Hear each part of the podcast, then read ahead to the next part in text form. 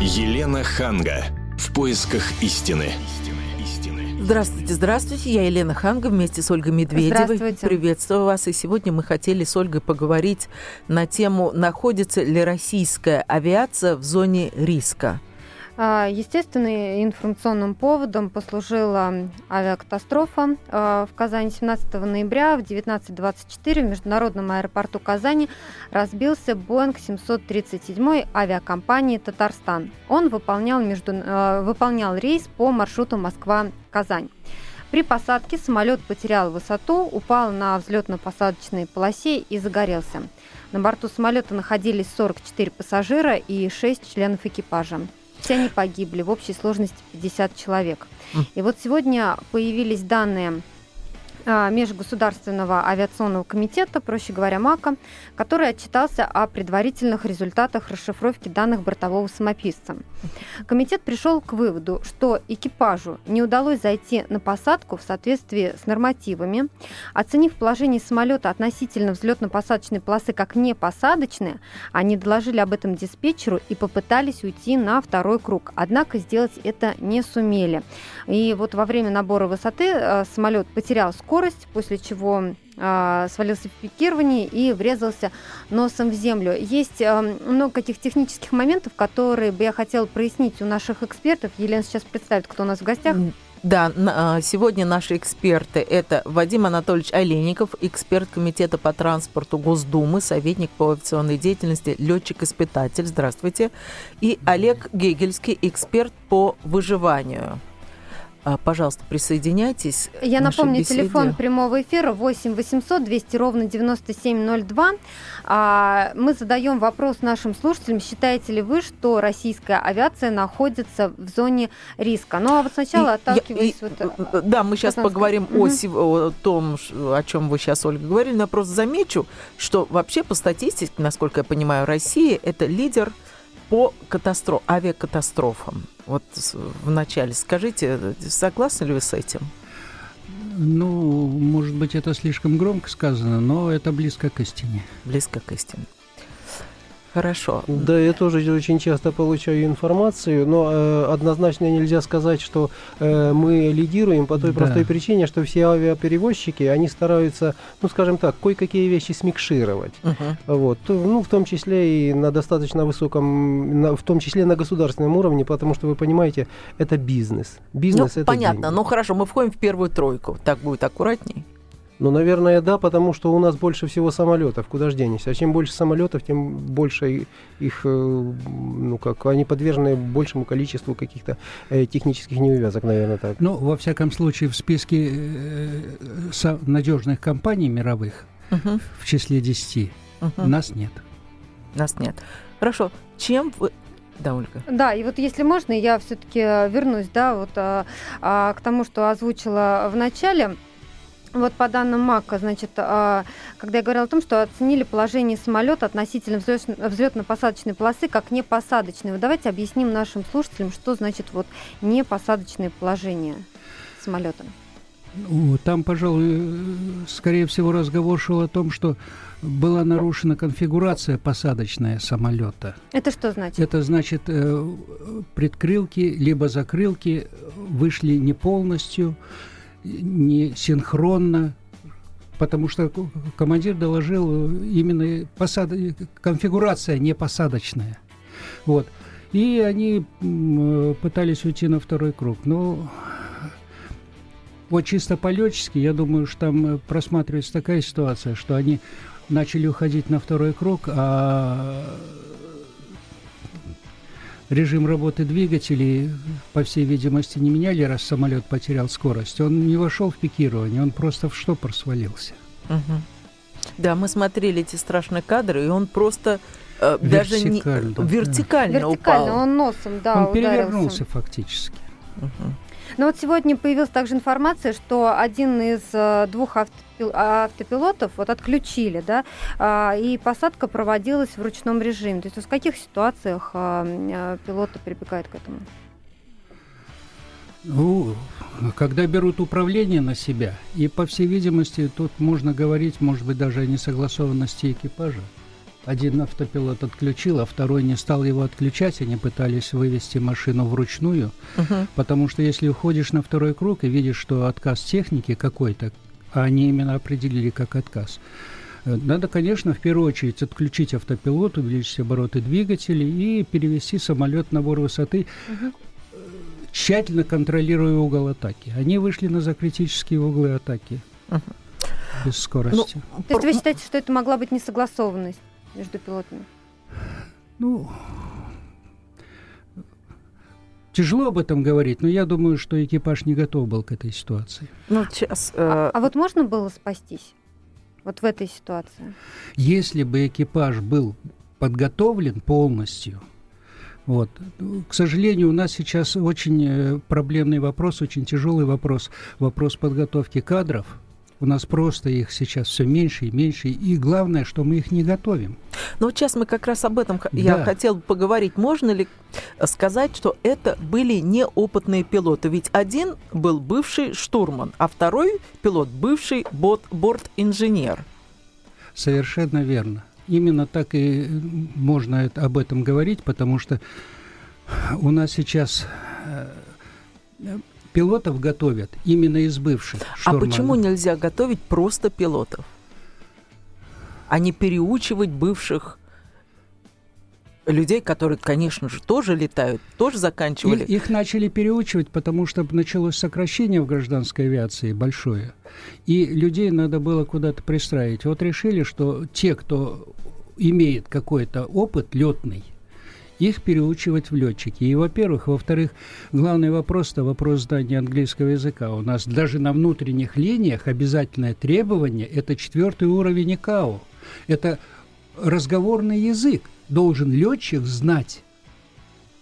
К сожалению, у нас языковая подготовка – это же не секрет ни для кого, что слабенькая. Uh-huh.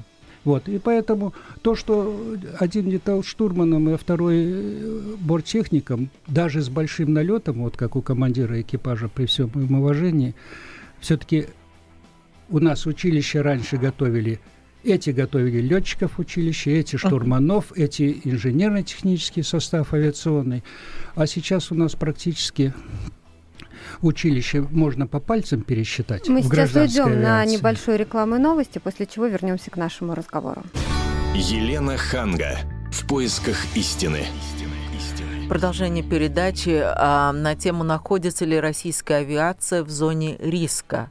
Телефон прямого эфира 8 800 200 ровно 9702. Что вы думаете вы по этому поводу, наши уважаемые слушатели? А я попрошу нашего гостя Вадима Олейникова, который является экспертом комитета по транспорту Госдумы и советником по авиационной деятельности, кроме того, вот, вы летчик-испытатель. А расскажите о подготовке кадров а, нашего летного состава.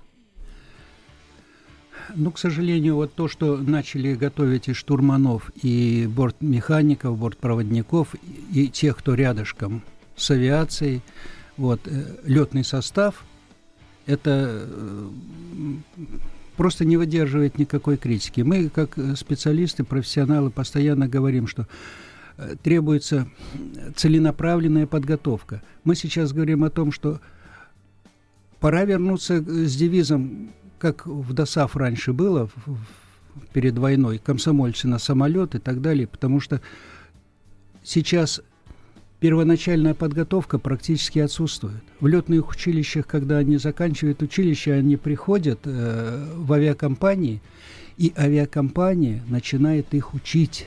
Угу летать, потому что в училищах у них нет возможности э, проходить летную подготовку. Но это при условии, что авиакомпания захочет потратить на это дополнительные деньги, а если не захочет?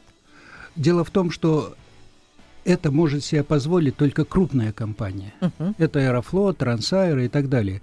А ведь у нас масса региональных компаний, которые практически, вот как Татарстан, они практически на грани банкротства. Они закрываются одна за другой. Они не могут свести концы с концами. Им налоги платить нечем. Но вот есть... в чем решение проблемы? То есть присоединять их к более крупным, закрывать совсем? Нет, здесь надо в корне менять вообще механизм э, государственного регулирования авиационной деятельности полностью, который сейчас не соответствует никаким международным рамкам. А как менять? Ну, вы знаете, я думаю, что вот то, что мы очень много и часто говорим, о том, что давайте вернемся э, к старой системе, к старым механизмам. Если это гражданская авиация, пусть за нее отвечает Министерство гражданской авиации. Если у нас своих самолетов сейчас нет, и мы вынуждены даже самолеты для местных воздушных линий готовить, собирать отверточную сборку, делать там даймонтов там и прочих машин. Вот. Если мы не можем даже такие маленькие самолеты построить, нам говорят, да мы не в состоянии построить большие машины. И мы покупаем на вторичном рынке старые самолеты, вот. И самое интересное, что ведь эксплуатация это самые большие деньги идут в эксплуатации. Угу. А вот вы сказали старый самолет. И вот этот самолет, который разбился, ему был 23, 23 года. года. Одни говорят, что, в общем-то, для самолета это не срок. Другие говорят, что ну, он там поменял столько хозяев, он там служил и там и в Африке, и в Болгарии, и во Франции, и где только не служил. Вы знаете, по этому поводу можно сказать только одно. Вот у нас есть самолеты наши, отечественные, допустим, Ил-18, которые давно уже э, прекратили эксплуатацию в гражданской авиации, но они летают и сейчас до сих пор. Вот. У них ресурс, календарь у них сейчас продлен на 50 лет. То есть это э, говорит о чем? Что как содержать эту машину, вот, э, понятие... 50 ста... лет это... Ну, то есть 23 года это не срок, вопрос в том, как часто проводились э, ремонты и как он содержался, сколько он налетал часов Как, как он далее. эксплуатировался, в каком угу. состоянии, как тщательно за ним следили, потому что можно просто привести пример. Взял машину, купил, новенькую, и за год ее можно добить Убил до того, ее, да. что вообще она ничего из себя представлять не будет, хотя ресурс у нее, пожалуйста. Uh-huh. Телефон прямого эфира 8 800 200 ровно 9702. У нас на связи э, Юрий. Юрий, здравствуйте. Здравствуйте. Слушаем вас. Я, я считаю, что, естественно, наша авиация дошла до ручки. В каком плане? Мы, великая страна, закупаем хлам из-за рубежа опустились дальше некуда. Надо прекратить это безобразие, наладить авиастроение. Весь институт значит, авиации перешел, чтобы в государство, все это частные лавочки позакрывать, Совершенно. аэрофлот отобрать и все вернуть как было. И все будет ровно и аккуратно. Всем понравится, и всем нравилось раньше. Спасибо за ваш звонок. Мы сейчас примем еще один звонок, а потом зададим вопрос нашим экспертам. У нас Николай на связи. Здравствуйте, Николай. Добрый вечер. Я считаю, что наш летный состав должен обучиться на тех самолетах, которые закупают авиакомпании. Ну, так на нем и работает. Но, но он, понимаете, если он больше самолеты, но поступает наш самолет российский, так пусть на нем и обучится та компания, которая переводит пассажиров. А, а вот эти Боинги, что, конечно, они купили в лизинг, 23 года отлетал самолет, и вот, то есть вы выступаете а против иностранных самолетов, иностранных марок?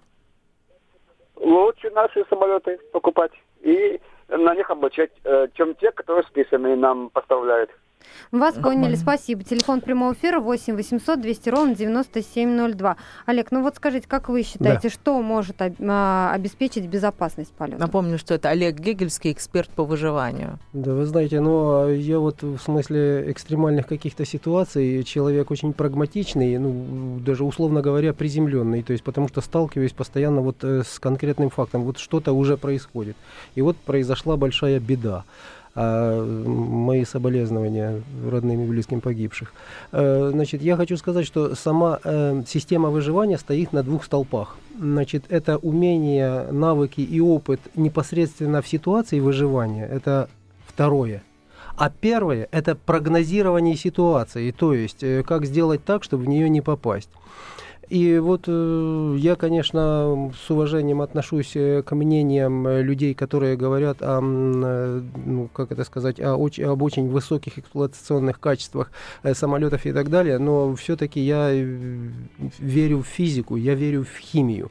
И вот переведем немножечко в другую плоскость. Вот любой из наших слушателей, допустим, скажите, 25 лет автомобилю – Да, это вот много или мало? Спросить. Э, даже, даже если с него пылинки сдували, даже его там э, обхаживали так как... Хорошо, Олег, ну 25 вот, лет ну, это, Олег, на мой взгляд, вам очень много. нужно полететь в Казань, вам срочно нужно в командировку. Вы покупаете билет. Вы же не Да. можете узнать, сколько лет э, этому Вот. самолету. Даже если вы узнаете, вам могут поменять этот самолет. Вот я сейчас летела в Киев, за- забронировала накануне Мгм, билет. да-да-да, Прихожу, да, а мне да. говорят, вы знаете, а дали другой борт, поэтому надо там Но так же и в Казани перебронироваться». случилось. То есть А там вот- должен был другой борт лететь. А вот вы знаете, вот собственно говоря, то, что я сказал по поводу двух столпов, э, я как раз вот э, к этому и веду, что у нас сейчас вот э, есть здесь замечательный человек, к которому можно обратиться даже с предложением.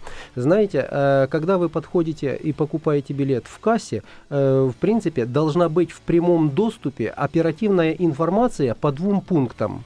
Каким? Первое э, возраст машины и второе э, налет, э, налет экипажа. Вот, Ой, ну... э, Смотрите, подходите, э, спра- э, то есть где-то в открытом доступе. Если, я вам говорю, вот, допустим, если я спешу и мне нужно быстро, я, конечно, буду рисковать. Э, то есть, и когда мне нужно куда-то... Но я думаю, я больше чем уверен, что если бы мамаша какая-нибудь вот с ребенком подошла к кассе, и ей просто бы сказали, вы знаете, самолету 25 лет, а пилот первый раз сел за штурвал. Летите Конечно. на здоровье. Вы знаете, я вот больше чем уверен, что многие развернулись бы. Вот, э, И это, я считаю, кроме всего, еще и дисциплинировало бы тех, кто покупает эти самолеты, кто обучает, э, потому что сейчас все построено, ну, будем откровенны, все завязано на деньги. Да. Собственно говоря, мы приходим и платим свои деньги. Когда мы перестанем платить деньги, я думаю, что все-таки бизнесмены почешутся, что-то подумают. Пусть это будет немножечко дороже, но это будет Давайте мы сейчас безопаснее. дадим слово нашим а, слушателям. У нас на связи Анатолий. Здравствуйте. Здравствуйте. Вот, конечно, прежде всего посочувствуем э, жертвам и родственникам, которым действительно не вернуть. Но знаете, вот у меня к вам вот совершенно вот скажите, мы ведь не первыми начали вот э, в рынке. Вот почему, допустим, благополучная Европа не имеет столько авиакомпаний, а, в общем, Россия, которая явно сейчас не на подъеме, вот экономика там и вообще во всей, в авиации, то есть у нас вот столько авиакомпаний, у которых ни парка то- толком нет, непонятно откуда они, где что там берут, где чего делают. Вот как вообще, вот есть какой-то выход из этого? Ведь летать все равно придется, ведь и расстояние огромное, летать нам все равно придется. Вот как вообще, где выход-то? А вот мне кажется, как раз в открытости информации, то, о чем я только что говорил. Вот чем больше человек располагает информацией, чем большим объемом, тем легче ему сделать правильный выбор. А от правильности нашего выбора будет зависеть э, результат тех, кто нам делает предложение. Это же известно. Так, Вадим Анатольевич, а вы согласны с этим? Сократить количество э, малобюджетных и, может быть, не очень успешных авиакомпаний? Я думаю, что это не выход из положения по той простой причине, что у нас громадная территория, она несоизмерима с теми территориями, которые имеют э, другие государства, во-первых. Во-вторых, э, понимаете, у нас вот основные сейчас перевозки увеличиваются, и Минтранс докладывает, что у нас все прекрасно, перевозки растут, проценты растут. Растут-то они на международных линиях. А у нас внутри-то надо на чем-то летать. У нас 65% территории приравнивается к крайнему северу. Мы сейчас прервемся на небольшую рекламу и новости, после чего продолжим наш разговор. Напомню, телефон прямого эфира 8 800 200 ровно 9702. Елена Ханга. В поисках истины.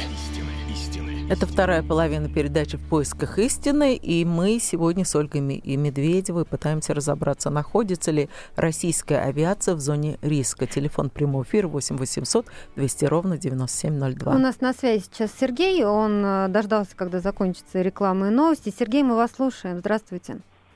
Добрый день.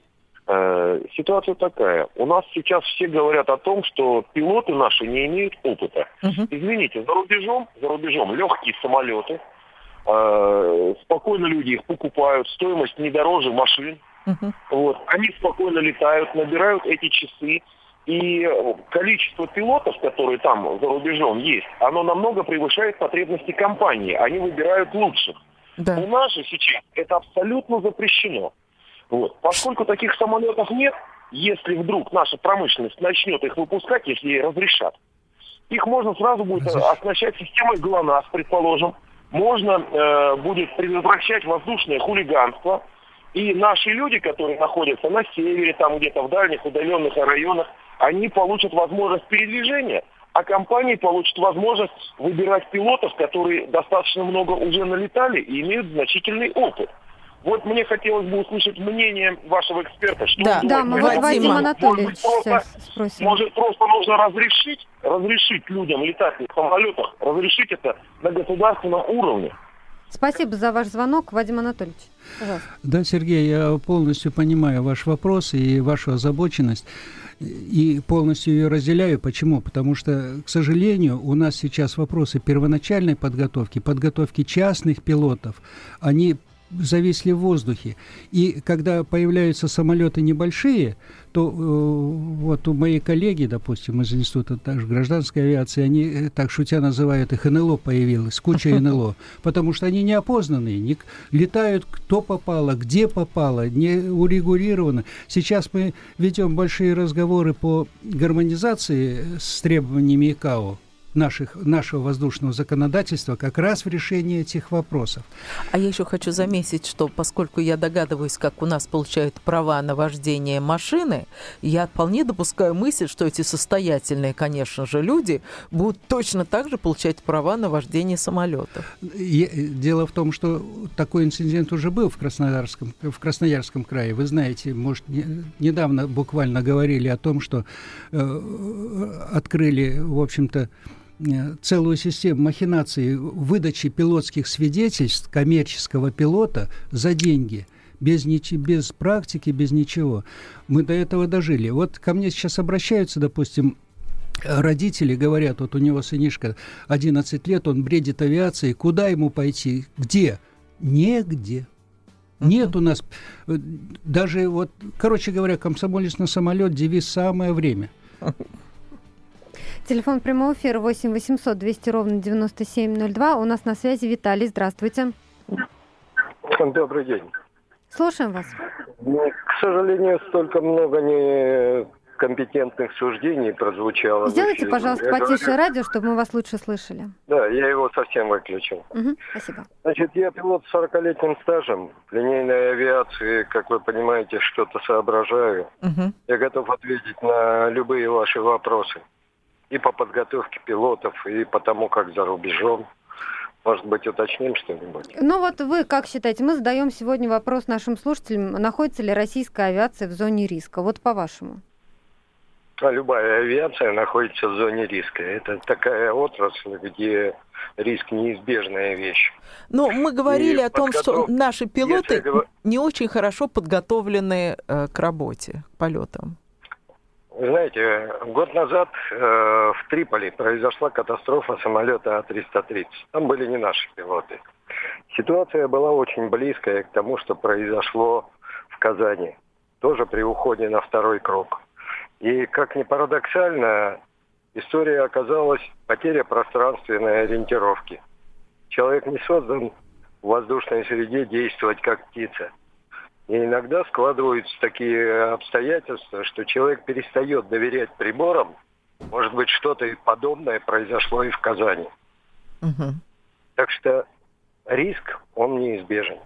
Спасибо за ваш звонок. Телефон прямого эфира 8 800 200 ровно 9702. Олег, пожалуйста. Э, но я так и думаю, что опыт никто не отменял, а опыт, он появляется исключительно на практике. Поэтому, что, ну, что такое пространственная ориентировка, я тоже немного об этом знаю, э, потому что, бывая в горах, я и с парашютом прыгаю. То есть, ну, э, в любом случае, в любом случае, чем больше опыта, тем меньше проблем. Это однозначно. Вот к великому сожалению, э, наши пилоты как раз, э, к сожалению, и военные, я об этом тоже знаю, они имеют очень небольшой э, реальный налет, и это очень плохо. А в гражданской авиации тем более, потому что, допустим, если военный летчик, он находится в кабине 1, 2, 3, 6, 8, 12 человек максимум экипаж, то за спиной у гражданского пилота, знаете ли, сотни людей. Uh-huh. Это ну, несколько разная мера ответственности. Ну вот сегодня как раз говорили о том, что на борту находилось 44 э, человека, 44 пассажира, и, в общем-то, был шанс э, вырулить, так, ну, не так много народу, и был шанс вырулить таким образом, если бы действительно это... Все зависит от профессионализма экипажа. Совершенно справедливо. И это работает везде. Будь это инструктор горного туризма, будь это инструктор по, по, по парашютному спорту, будь это по дайвингу, будь это пилот опыт никто не отменял нигде. Чем он больше, тем больше шансов выжить. Однозначно. Только на этом я стою. Вы согласны с этим? Правильно, но тот предыдущий товарищ, который звонил, я так и не понял, э, с чем он с нами не согласен. Он не согласен, что э, у нас вот именно российская авиация в зоне риска. Я так поняла, что он хотел сказать, что это вообще опасная профессия, и в других странах происходит то же самое. Что не только у нас. Неправильно, потому что у нас на самом деле авиация и авиационная промышленность у нас полностью сейчас ну, это в уже упадке, не секрет ни для кого. Так, упадок. Это мягко сказать, как упадок. Минимум. Вот, мы подошли к краю сейчас. К краю Но это подошли. уже не первый раз, когда мы говорим на эту тему. Мы да. об этом говорили, когда разбил, разбился самолет с локомотивом. Мы об этом говорили, ну вот из года в год что-то происходит. А, а почему ничего вот как-то государство не вот, включается? Вот вы, вот вы сами говорите, а почему государство не включается? Да. Я об этом и говорю, что государство обязано включиться. Ну, а почему не включается? Вот вы же, э, это... между прочим, помимо того, что вы эксперт, вы в Госдуме, вы советник по авиационной Давайте деятельности. по-другому вопрос дадим, что нужно сделать для того, чтобы оно включилось? В первую очередь наладить правильные механизмы взаимодействия. Было у нас э, Министерство гражданской авиации, которое отвечало за все. Оно и заказывало самолеты для авиакомпании, оно и контролировало, оно и выдавало сертификацию, вело. Был хозяин один. Сейчас авиация постоянно слышится «у семеняня к дитя без глазу». Угу все разрознено, никто толком ничего, ни за что не отвечает. Вот, говорят Минтранс, Минтранс. Да Минтранс, царь создал Министерство транспорта, он создал его как Министерство путей и сообщений. Что нужно сделать, чтобы, наконец, э, была одна нянька у ребенка, а не вот, семь? Вернуться к одной няньке. Министерство гражданской авиации, Министерство авиационной Хорошо, почему мы не возвращаемся? А мы об этом постоянно говорим, на всех уровнях, в том числе и руководству страны. Наверное, есть причина какая-то? Ну, говорите, я вижу, что вы знаете. Ну, причина. Это должно решать руководство страны. В первую очередь, если не будет политической воли, мы так и будем дальше продолжать падать и терять людей. Телефон прямого эфира 8 800 200 ровно 9702. У нас на связи Валентин. Здравствуйте. Я почти во всем солидарен с предыдущим оратором, если что специалистом. Uh-huh. Э, когда меня попросило радио «Коммерсант» э, э, охарактеризовать вот прошедший недавно «Макс» да. 2013 в Жуковском. Угу. Я много там говорил. Я кончил, между прочим, физтех и профессиональный аэродинамик, воспитанный в ЦАГе. Так вот, я сказал, что это Потемкинская деревня, очень умно и хитро подготовленная, чтобы загородить агонию нашего авиапрома. Да. Значит, где истоки? Пожалуйста, Чубайс настоял на, э, э, на том, чтобы разбить Аэрофлот на массу компаний. Сколько получится? Чубайс не знает даже, почему летает самолет. Он решил таким образом... Ну давайте наполовину... сейчас вот на личности не переходить, как давайте более конструктивно. Вот у вас какие предложения, вот, чтобы вы, российская авиация в зоне риска не находилась? Что делать? Что делать? Очень трудно что-либо сейчас поделать, потому что наверху нет людей, которые понимают, что такое самолет, да? его роль в мире, и то, что простая вещь, что перевозка пассажиров это одно из наиболее бурно развивающихся в мире отраслей промышленности и вообще социальной жизни. Ну, мне Поэтому... кажется, вы говорите очевидные вещи.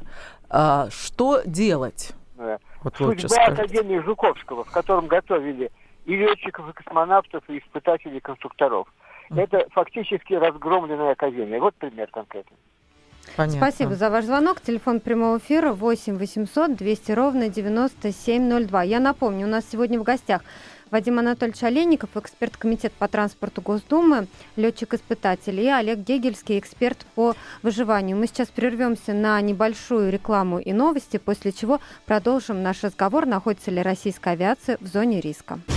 Елена Ханга. В поисках истины. Находится ли российская авиация в зоне риска? Телефон прямого эфира 8 800 200 ровно 9702. Звоните Обсуждаем нам. мы сегодня, да, казанскую авиакатастрофу, но вот обычно после подобных катастроф начинают проводить проверки. Теперь вот проверят все Боинги. Вот я помню, когда разбился Ан-2 под Белгородом, вот тогда приостановили полеты Анов. Вот э, мне кажется, что в действительности получается так, что э, когда происходит эта катастрофа, вот начинается шумиха, поговорили, проверили, а потом все затихло и забыл, забыли. Или все-таки делаются такие какие-то выводы. А если они делаются, то э, почему тогда такие трагедии повторяются? Я задаю этот вопрос нашим экспертам и нашим слушателям. Телефон прямого эфира 8 800 200 ровно 9702. Я хочу продолжить вопрос. Вот сейчас, Ольга, вы говорите, что сейчас проверят Боинги. Ну, например, найдут там очень много старых уже, которые должны списать Боинги Хорошо, а что делать, если эти компании, у них нет денег на что-то приличное? Ну вот спишут они эти самолеты, а дальше что? Они же не могут закупить новые, хорошие. Что делать-то? Вы знаете, мне кажется, что главное это вот именно высшая наша власть, руководство страны должно лицом повернуться к авиационной промышленности. Мы должны делать самолеты для России, для себя, мы сами. Причем, вы понимаете, мы забываем еще о таком вопросе, как мобилизационная готовность который э, вся авиационная техника, она является техникой двойного назначения. И в случае чего вся эта техника будет брошена на решение задач, на нашу защиту. Вот представьте себе, Боинги и Airbus, прекращается поставка запчастей, сопровождение, все, какая... И сейчас получается, что... А мы планируем опять же закупать самолеты. Нам надо свою авиационную промышленность развивать. Ведь а у нас есть понятно. возможности, чтобы делать свои самолеты? у нас же есть прекрасные... Более чем. Погосян делает самолеты. Не будем. Про Погосяна это отдельный, так сказать, разговор достаточно серьезный. У него сейчас э, проблем выше крыши он взял на себя такую ношу. Но дело вот в чем. Дело в том, что у нас есть свои прекрасные разработки, ничуть не хуже Боингов. Вот. Я могу напомнить, вот широкофюзеляжный, если Ил-86, Ил-96, такой же самолет, как в Airbus, э, с двумя проходами, летали отлично, и причем достаточно надежные. У нас надежные самолеты. Э, Илюшинская фирма разрабатывала региональные самолеты Ил-114, сейчас грузовой Ил-112 разработан. Туполевская фирма, нашумевшая 334. Ну, а по какой-то причине покупают Боинги? По какой? Да я и... думаю, что здесь элементарно, это же бизнес. Люди так добрые. вот, дело в том, что нас... дешевле, чем нашим. Кон... Вы знаете, Нет, я... конкуренция, нас просто вытесняют, включая внутренний рынок. Вот и все. Деньги. Не, не, э, деньги деньгами. Здесь э, э, бизнес это так. Здесь политика. В чем политика? Да политика, политика и бизнес. Про... Это же... Политика... Не покупать наши, покупать зарубежные? Вот я скажу свое мнение. У меня такое впечатление, что просто идет уничтожение государства, уничтожение России, потому что ни одно цивилизованное государство, серьезное государство, вернее, любое цивилизованное серьезное государство, авиационная промышленность у него – это базовая отрасль. Вы посмотрите, сколько там смежных. Если нет авиационной промышленности, смежников тоже – они остаются без работы. Мы теряем рабочие места, мы теряем э, качество, мы теряем надежность. Понимаете? Поэтому вот то, что мы закупать иностранные самолеты начали, это специально, целенаправленно идет на то, чтобы развалить до конца, добить нашу авиационную промышленность. Она и так наладом дышит. Олег, вы добавите ну, что-то, да? Собственно говоря, ну вы знаете, я вот, э, честно говоря, когда там до ближайшего сельсовета 300 километров и нету ни крошки еды, я вот, честно говоря, чувствую себя уверенно и спокойно, потому что я знаю, что делать, да, хотя э, для кого-то это покажется там смертельная ситуация, ничего подобного. А вот в такой ситуации, о которой мы сейчас говорим, я реально как-то вот ну, такое ощущение, что с завязанными глазами вот, собираешься влезть в какую-то драку. Вот э, я все-таки более чем уверен, что э, это большой бизнес, большой бизнес, который, естественно, э, из нас хотят сделать потребители потребителей, включая вторичный рынок. И, естественно, э, тем большим боссам, которые зарабатывают огромные деньги, невыгодно, чтобы мы производили. Поэтому включаются все механизмы, включая, там, допустим, даже армию, подкуп, все работает, лишь бы э, бизнес работал. И мы просто сейчас находимся э, перед прилавком, мы покупатели. Нам не дают ничего производить. И пока реально не будет политической воли, потому что э, вот нас с вами, вот сидящих здесь, маловато будет. То есть мы можем кричать там, но пока э, кто-то выше не скажет до, до сколько ж, до коли, как говорится, mm-hmm. наверное, ничего не произойдет, я больше чем уверен. И поэтому будем мы летать на чужих табуретках, вот, а свои будут... Не, ну Боинги трудно назвать табуретками. Другое дело, что этому борту было 23 года, и неизвестно, как он эксплуатировался, и неизвестно, насколько запчасти, а наверняка его ремонтировали, запчасти были лицензионными. Ну, тут наверняка и контрафакт был, э, без ну, вопросов. Да, чудес не бывает. Да. Я думаю, экстраполировать можно то, что происходит в любой отрасли. Я так думаю, что это экстраполировать можно на любую э, похожую, да даже не похожую. То, это ну, просто то же самое могло произойти и с нашим самолетом, которому 23 года, и который находился в плохом состоянии. Вы согласны? Не, конечно, конечно. Ну, это безусловно. И на самом деле авиация это достаточно высокая зона риска, но тем не менее любой риск можно исключить, ну, по крайней мере, вот, э, ну, некоторые вещи мы уже здесь назвали. То есть, вот минимум, минимум, это полная информация о, об услугах, которые нам предоставляют.